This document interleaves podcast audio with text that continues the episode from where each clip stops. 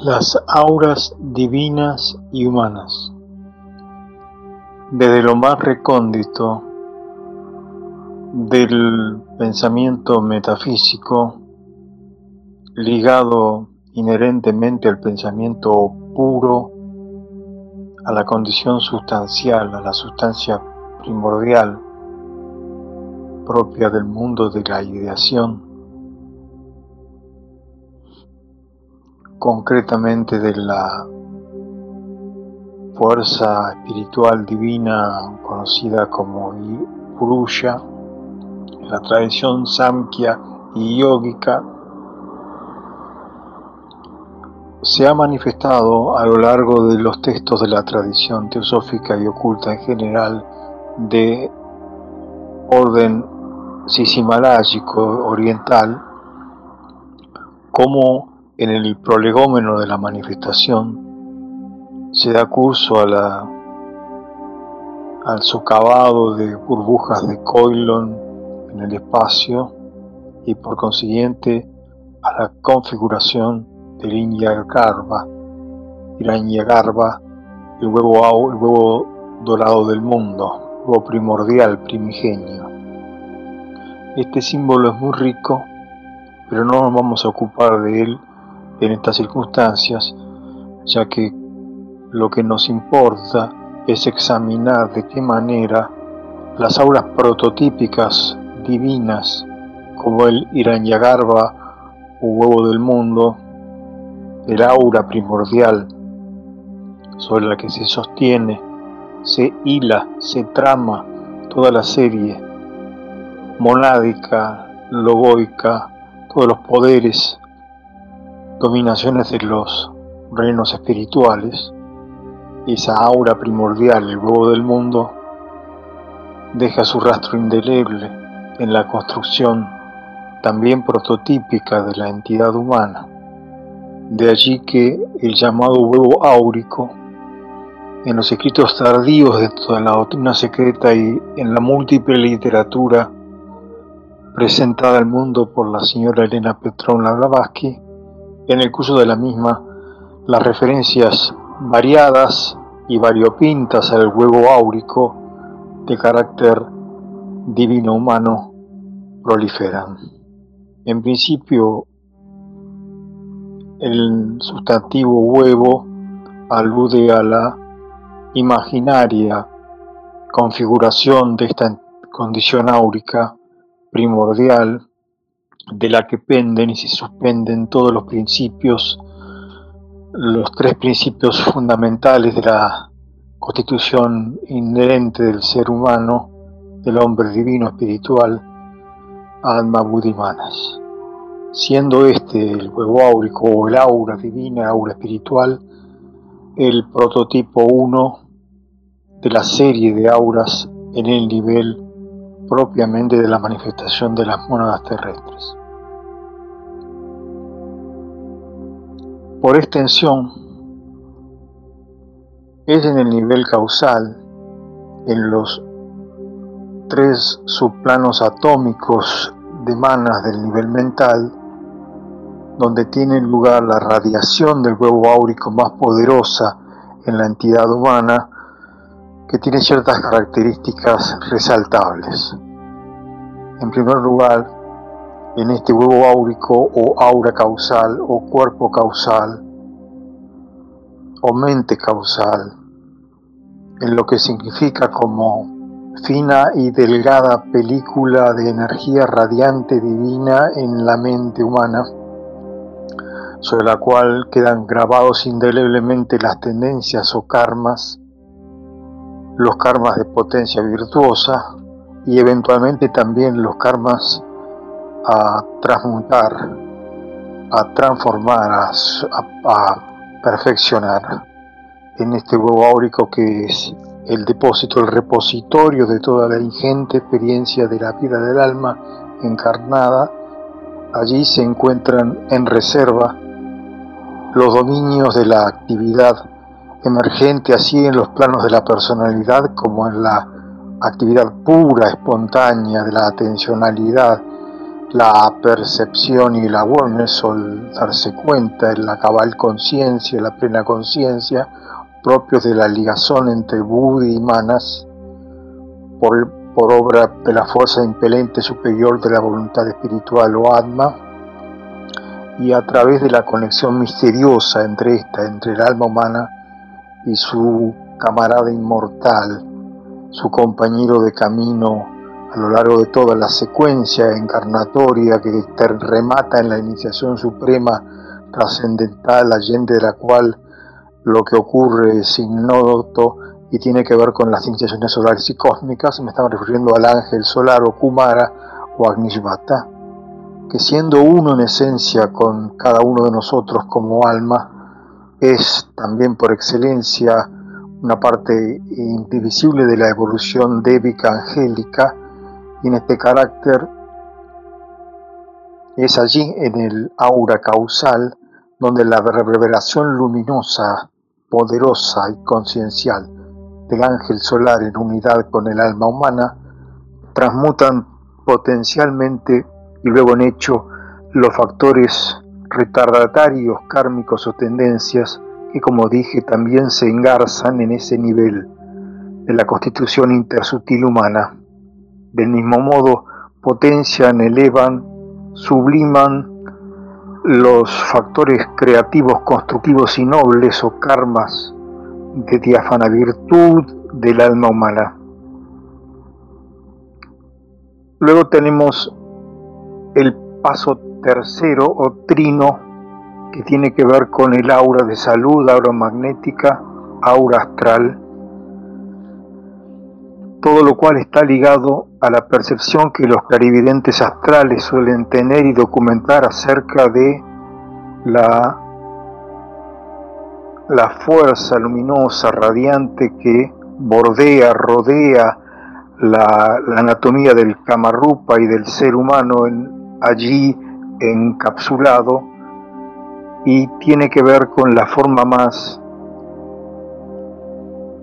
descendente, saturada de energía psíquica propia de la vida manifestada ya en el nivel mundano, esta aura magnética, aura de salud, aura astral,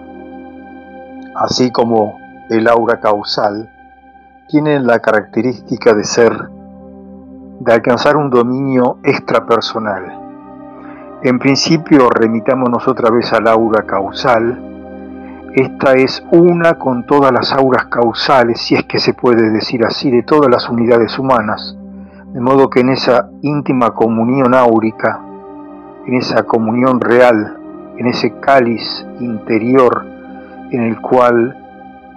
alimentan con su poder radiante todas las auras a las almas y ángeles solares, solares dándole forma a la sustancia débica, angélica, de carácter akáshico, la cual es la reverberación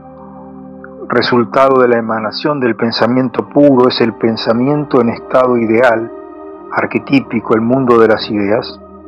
esta aura causal es de carácter universal. En el mismo sentido, aunque de forma más imprecisa debido a las limitaciones de nuestro cerebro-mente,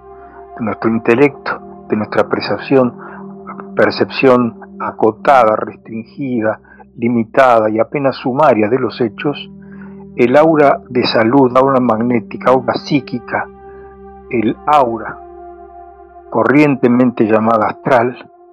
es también universal, en tanto en ese nivel el aura común de todas las vidas y entidades humanas y no humanas conforma el aura planetaria y allende ella una porción de la misma accede a la esfera cadavérica, pero también radiante todavía, de la luna, de la antigua evolución de la luna, tan ligada y tan evidentemente palpable este hecho en nuestro tiempo a la evolución humana y a la quinta raza raíz, así como a la era de Cali. De modo que la, el tercer grado humano áurico es este por excelencia el del aura astral. para algunos autores existe aún una forma áurica más rarificada y compleja, de la que no hay notación, de la que no hay referencia, y tiene que ver con la condición residual extrema de la energía disipativa que bordea todas las porciones del llamado de la llamada octava esfera, la cual en sí misma sería una aura ígnea o saturada de energía disipativa, en la cual se extinguen, se consuman cada uno de los poderosos factores dispersivos, disociativos, que anularon el vínculo entre las personalidades humanas lo psíquico y lo divino espiritual en el hombre, el ego espiritual o yo superior, del cual se separa el persistente rebelde de la fuerza y de la ley una, para terminar después de un ciclo completo, recurrente de vidas en el mal, por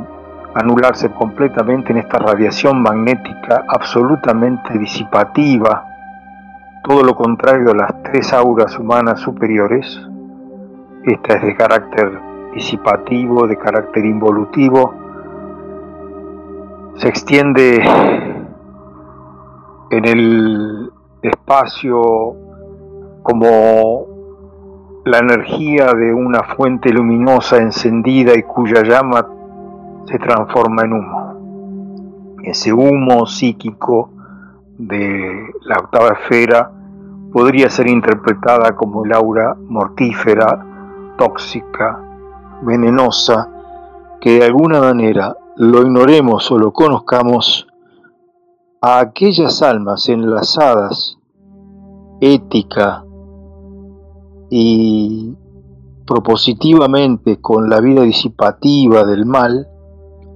seguramente las alimente o las instrumente más allá de toda consideración acerca de los límites que puede tener esta influencia magnética. Pero la sola evocación, la sola evocación por parte de estas unidades humanas alejadas de los principios evolutivos fundamentales de carácter general, mediante el acto perverso, depredador, destructivo, elemento que propicia la evocación, produciría un nexo, un vínculo entre estos erráticos individuos de la especie humana, ya carentes de la línea de fuerza o el hilo que las ligaba, el hilo espiritual que las ligaba a su alma, a su superior, y perdidos en el mare magnum del, de la vida mundana y a punto de trasegar hacia esa dispersiva esfera radiante, áurica, absolutamente contaminante. El aura humo, el humo espacial. De modo que, recapitulando, existe un aura, un aura primordial de carácter macrocósmico que tiene que ver con el uno y su manifestación en el universo, en los multiversos, luego las auras humanas que conocemos. Es de sospechar que cada una de las formas que adoptan en el espacio las supervidas, como las constelaciones, las nebulosas, las galaxias, las supergalaxias, tiene contrapartes áuricas, o mejor dicho, provienen todos sus principios y elementos, vehículos, chayas, upadis, bases, de formas áuricas trascendentes de modo que la preliminar calificación en 4 es absolutamente insustancial si conociéramos al detalle la precesión, la sucesión de formas siderales, de vidas siderales y espaciales. Como el misterio del espacio permanece inviolable para la conciencia, para el conocimiento del hombre regular mundano, como cada uno de nosotros, apenas nos animamos a sugerir esta realidad casi necesaria, y es que amén, más allá del aura eh, del huevo áurico humano exista en el nivel sideral formas áuricas de una radiante belleza y poder, un esplendente poder absolutamente inconcebible para nosotros.